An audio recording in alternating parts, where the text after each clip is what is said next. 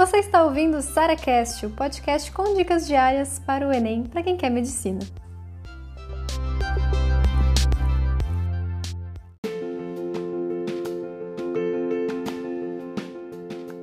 Se você não tirou mil na redação, você deve sim reescrever, corrigindo seus erros. Mas calma, a gente tem correções diferentes, reescritas diferentes para cada tipo de erro.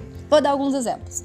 Competência 1. Errei vírgula, errei crase, errei concordância. Gente, você não precisa escrever a redação inteira para corrigir isso, né, gente? Então, assim, eu acho importante você reescrever a frase que você errou, reescrever a palavra que você errou, sim, para você aproveitar e já perceber ali como é que tá no contexto da frase, por quê, tudo isso. Então, sim, acho que vale a pena não só você dar uma olhadinha nos erros, mas reescrever a frase, trocando a palavra, trocando aquilo que está errado, tá bom? Então, competência 1 foi de né, gramática, norma culta, você reescreveu aquele pedacinho já está de bom tamanho.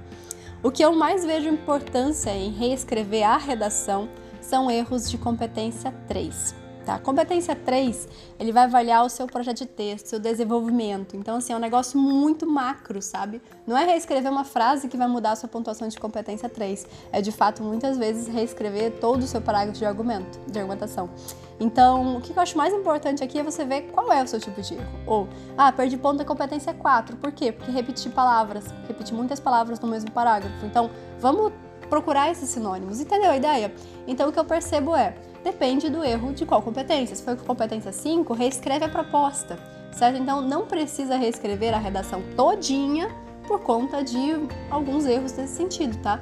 Então assim, minha opinião, é, competência 1, 2, 4, 5, reescreva somente o período ou o pedacinho ali que tá problemático, tá certo?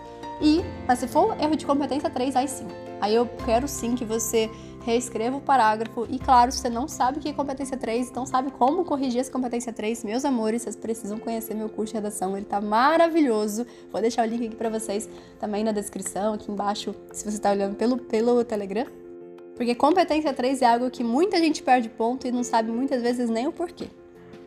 E essa reescrita da sua redação vai te ajudar muito a entender exatamente como é que a gente transforma uma redação que está ali cheia de lacunas no desenvolvimento em uma redação nota mil.